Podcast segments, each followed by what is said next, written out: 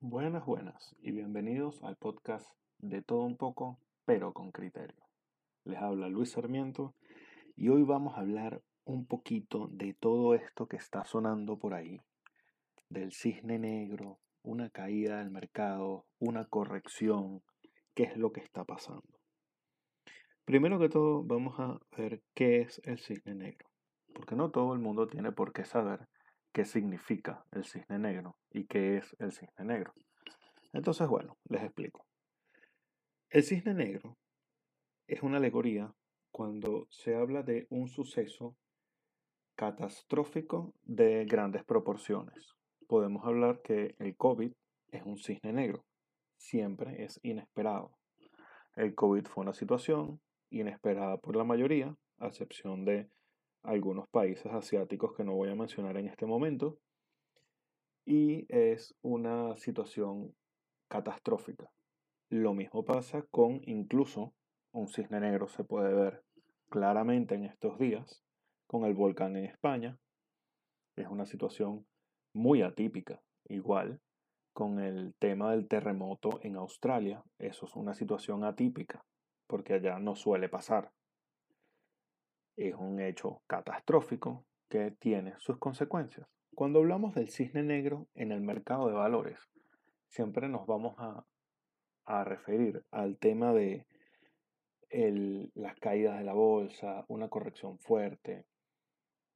Claramente el subprime, la caída del 2008 con el tema de las viviendas. Y ahorita, actualmente, se está hablando mucho de que viene una gran corrección del mercado. Siempre se dice que no hay crecimiento del mercado sin corrección. Una corrección significa que cuando el mercado crece mucho, él tiende a bajar un poco, buscar un precio más real que su valor eh, proyectado, que su valor que le arrojó en ese momento, que fue impulsado por muchos factores.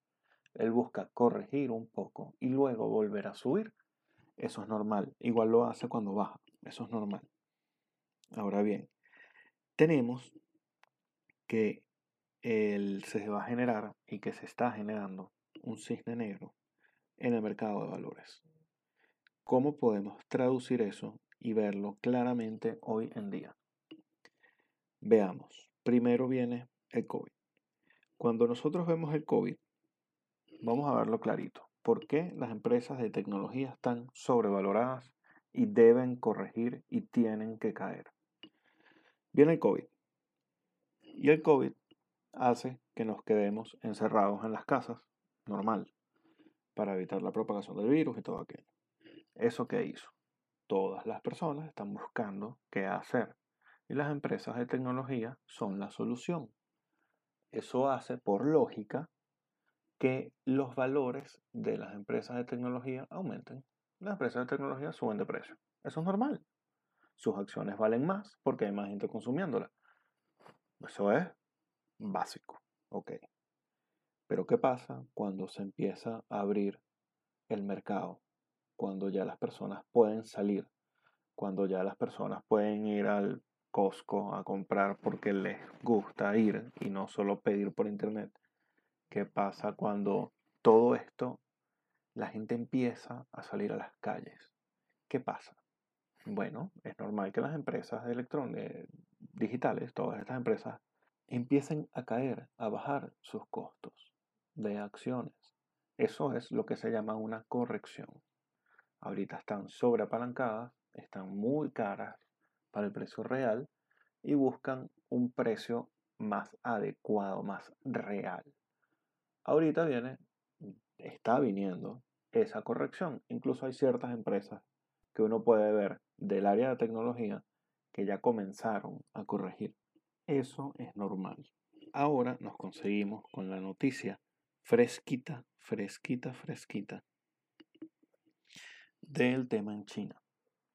Tenemos que en China, estoy buscando el artículo aquí, ok, eh, Evergarden, bueno, tuvo una, una caída importante, una caída importante, China prohibió las criptomonedas, tomó ciertas acciones, pero esto es una empresa de inmuebles que tiene que ver con el área inmobiliaria. Y uno dice, bueno, pero ¿qué tiene que ver el área inmobiliaria con el área tecnológica? Y es así, pues, que tiene que ver lo uno con lo otro. Bueno, resulta que revisando poquito a poco, uno se da cuenta de que este cisne negro no es tecnológico o no es solo tecnológico, es general. Cuando uno ve los índices como Nasdaq, Standard Poor's, Dow Jones, son índices que agrupan por sectores económicos una cantidad de empresas. Este dicen, en Nasdaq 100 tiene las 100 empresas de tecnología. Buenísimo, pero cuando uno los ve a detalle, muchas de estas empresas se repiten en las tres, porque tienen factores que las categorizan entre las tres y que además su precio puede ser afectado por las otras dos. Entonces, cuando tenemos que vienen correcciones fuertes, incluso tanto SP como índice y Dow Jones como índice han tenido un crecimiento demasiado alto para lo que realmente deberían estar. Por eso ya es un tema que lo sabe uno porque tiene más conocimiento del área. El, cuando un grupo de esas empresas dentro de uno de esos índices es afectada, los otros índices también son afectados. Pasa lo mismo que con el Bitcoin, que cuando uno ve el Bitcoin y ve el Ethereum, su movimiento de gráfico es igual o muy parecido. Bueno, pasa lo mismo. Cuando uno ve el movimiento del gráfico de Nasdaq y de SP y de Dow Jones, salvando sus grandes diferencias, tienen un movimiento medianamente parecido. Eso ha pasado últimamente. Eso no es lo normal, por cierto. Eso ha pasado últimamente. Ahora bien, últimamente mediano plazo. Ahora bien, tenemos que en la parte inmobiliaria se dice que hay una burbuja. Hay una burbuja inmobiliaria. Eso es delicado. Ahora vamos a ver de dónde vienen esas cosas de una burbuja inmobiliaria. ¿Por qué? Pues resulta que revisando información consigo en el BBC Mundo, estamos hablando de una página decente de información, y aquí hay un pequeño quote que dice, este insólito auge inmobiliario en algunas zonas del planeta se produce cuando las proyecciones de organismos como el Fondo Monetario Internacional habla de una contracción económica global del 4,9% para este año y mientras no dejan de escucharse historias de familias que no pueden pagar sus hipotecas o inquilinos que llevan meses con renta impaga. Ya por aquí empieza una alerta. Uno dice, ¿cómo es esto? Ellos aquí ponen un listadito de países donde ha habido auge en inmobiliario y ponen primero Turquía, Filipinas, Alemania, Eslovaquia, Estados Unidos está de 15, México está de, no, está de 16, perdón, México está de 14, siendo el más alto de Latinoamérica, por cierto. Y bueno, ahí comienza una de las primeras alertas. Como si el Fondo Monetario Internacional está hablando de una contracción económica de un 5%, tenemos eh, un aumento en el consumo de viviendas. No tiene sentido, ¿verdad? Bueno, veamos otra. Resulta que aquí en eleconomista.es, página española, también seria, dice el índice S, eh, Standard Poor's Core Logic Case Schiller, que mide los precios de las principales ciudades de Estados Unidos, registró un aumento del 11.2 por encima del 10.4 del pasado diciembre.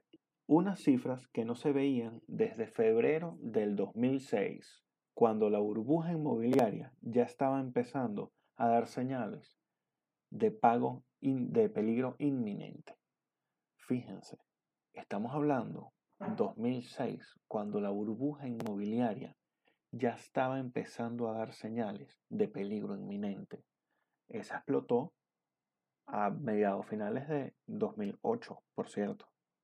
Ahora bien, uno dice, bueno, pero al final estos son periodistas que están hablando, ¿no? Bueno, vámonos a, a una lógica matemática. Una lógica muy básica. Muy básica, muy sencilla. Veamos. Las casas en Estados Unidos, que es uno de estos no sé cuántos países, están hechas de madera en su gran mayoría. La gran mayoría de las casas norteamericanas están hechas de madera. Es decir, cada casa en su mayoría. Estamos hablando de un porcentaje alto, 80%, 90%, qué sé yo, porcentaje alto de la casa es hecho de madera. Los inmuebles están aumentando de precio. Ahora yo quiero que me expliquen cómo es lógico que si las viviendas están hechas de madera, como futuros de madera en el mercado de valores cayó de, de 1708 a 643 en cuatro meses. ¿Cómo es posible que desde mayo hasta ahorita, bueno, agosto, septiembre, haya bajado a ese nivel el precio? Después de que en mayo tuvo un máximo histórico, ahorita esté tan bajo y resulta que esas viviendas que están construidas con este material suben de precio. No tiene sentido. Pero bueno, eh, eh, es algo súper curioso. Pero por otro lado, cuando nosotros vemos este, este cisne negro, no va a ser algo lineal como pasó con el, con el inmobiliario del 2008. Y digo lineal en cuanto a que se sabía cuál era el mercado que estaba afectando y por supuesto afectó a otros mercados porque es así, pero no de la manera de lo que viene. ¿Qué pasa? Ahorita tenemos un mercado en general, en todos los rubros, súper inflado. Eso sin contar con la criptomoneda, o como le dicen algunos, los bulbos de tulipanes. El que me entienda, bueno, se reirá. El tema es si este mercado comienza a caer, cualquiera de ellos comienza a caer, va a ser un dominó, un efecto dominó. Va a caer uno y va a empezar a empujar todos los demás a que se vayan cayendo. Y van a irse cayendo poco a poco los demás y va a haber una crisis muy fuerte. Esa crisis se recomienda desde ahorita ir ahorrando, ir teniendo las cosas en cosas muy estables, ir teniendo el dinero en cosas muy estables, etc. Todos estos detalles que estoy dando del costo de la madera, de lo que pasó en China, no mencioné lo que pasó en China con los aranceles y los barcos, que eso también es un dato importante. Todos esos son indicativos de que algo está pasando. Cuando uno ve a detalle el 2008 y cómo sucedió todo, te das cuenta que hubo ciertas alarmas que se fueron prendiendo desde algunos años antes. No muchos, pero sí algunos años antes. Esos, esas alarmas que se fueron prendiendo, nadie las quiso ver. O las quisieron tapar o cualquier teoría conspirativa que quieran poner. En este caso, las alarmas se están prendiendo. Ya incluso si uno busca en internet el caso de China con la, con la inmobiliaria, pues lo primero que te dicen es ¿Será que el tema de Ever, eh, Evergrande Bill Beyond China, o sea, se derramará más allá de China? ¿Afectará a otros mercados? Por supuesto que los va a afectar. Claro que sí. Ahora bien, hay un elemento más que lo vi, lo analicé en Estados Unidos, pero sé que en Europa también está afectando. ¿Por qué analizo mucho en Estados Unidos? Porque Wall Street está en Estados Unidos y es el centro de bienes más grande del mundo. Así de sencillo. De bienes no me refiero a bienes raíces, no. De bienes bursátiles.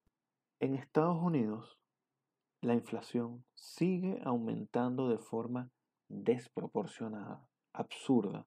Cuando uno la ve y uno ve que hubo un 5% en mayo, 5.4 en junio, 5.4 en julio, 5.3 en agosto y tú dices, wow, ya va, ¿qué pasó aquí?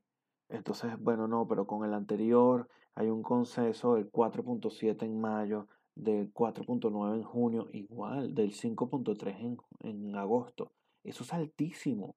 Un 5.3 de inflación es súper alto. O sea, de verdad, eh, el que no lo quiera ver, pues que no lo vea. Pero esto está muy claro. La situación está muy delicada hay que ahorrar, hay que buscar mantener inversiones súper estables, porque lo que viene no es sencillo. Es muy complicado, es algo muy delicado y que se debe manejar con mucha cautela. Ahora bien, viene el tema de los criptoactivos. Los criptoactivos, la gente está buscando o alguien está interesado en que el público en general Guarde sus ahorros en criptoactivos. Señores, de nuevo, esto es un desastre. Eso no se hace. Uno no puede guardar su dinero en algo que no existe. Y además, que es hackeable. Porque es verdad, el sistema de cadena de bloques en el que, del que hablo en mi programa anterior a este, la cadena de bloques garantiza que no sea hackeable la transacción que se realiza, pero las carteras digitales son hackeables, son tan hackeables que hay casos de eso, hay varios casos, de hecho hace poco, un mes, no más de un mes, hubo el caso del hackeo por la mayor cantidad de criptomonedas en la historia del hackeo de las criptomonedas. Entonces, hay que tener mucho cuidado con cuáles son los siguientes pasos a tomar. Ahora bien, yo sí creo que se puede ahorrar, se debe ahorrar un poco, buscar uno tener suficiente dinero para mantenerse un tiempo sin necesidad de ingresos, estimando una inflación, sacar las cuenticas y poder decir, bueno señores, yo de verdad voy a ahorrar tanto, voy a dejar tanto en mi cuenta, voy a tener tanto plazo fijo, ¿qué se va a hacer? Ojo, mosca con los plazos fijos. Muchas veces los plazos fijos te ofrecen un tanto por ciento, vamos a ponerlo claro, el que compró un plazo fijo en enero en Estados Unidos al 6%, cuando le paguen a fin de año ese 6%, si la, si la inflación excede el 6% y ya va por el 5 y tanto, pues resulta que perdió. Cuidado con los plazos fijos. Los plazos fijos son buenos, es una inversión funcional, pero no es a lo loco. Hay que analizar muy bien la situación para saber qué es lo que uno va a hacer con su dinerito. Ahora bien, busquen calcular cuánto tiempo pueden estar sin recibir ingresos. Mm, yo sé que uno saca la cuenta y dice, bueno, pero yo tengo mi trabajo. Imagínate que no lo tienes, no porque lo vayas a perder, sino porque la forma adecuada para proyectar este tipo de ahorros es imaginándote que no tienes un ingreso fijo y necesitas tanto dinero para vivir un año, por lo menos, sin recibir ingresos. Como todo el mundo tiene su trabajito, su emprendimiento, su cosita, bueno, bien, van a tener un poco más porque están recibiendo un ingreso. Pero mi recomendación es, señores, guarden dinero, busquen tenerlo medianamente líquido, no todo líquido, porque al final no se puede tener el dinero bajo un colchón sin hacer nada, pero busquen ahorrar, porque cuando esto este cisne negro se presente cuando la burbuja del mercado de valores, que ya es inminente y que no soy el único que lo dice, lo pueden ver en cualquier podcast que se le atraviesen de finanzas, lo van a ver que te están hablando de que hay un cisne negro, de que las criptomonedas son tulipanes y de que la situación es muy delicada. Les voy a aclarar lo de los tulipanes. En Holanda, en el siglo XVIII, hubo un auge en el mercado de futuros de los tulipanes, el bulbo de tulipán. Entonces ellos iban y compraban en mercados futuros el bulbo del tulipán. Resulta que con esos bulbos de tulipán que estaban comprando, el mercado fue, se, se infló, se hizo una gran burbuja y cuando explotó, como a los 50 años que se generó este mercado, pues cayó de golpe y la caída fue muy fuerte y dejó a muchísimas personas en la calle. Bueno, ya con mi conclusión dada, con la, los bulbos de tulipanes, con el cisne negro, con China y sus problemas inmobiliarios, con cómo eso puede afectar los problemas inmobiliarios en otras partes, la inflación en Estados Unidos, la el, aumento de los precios de los inmuebles en distintas partes del mundo, siendo completamente ilógico que así sea. Me despido. Será hasta un nuevo episodio del podcast de todo un poco, pero con criterio. Mi nombre es Luis Sarmiento y hasta la próxima.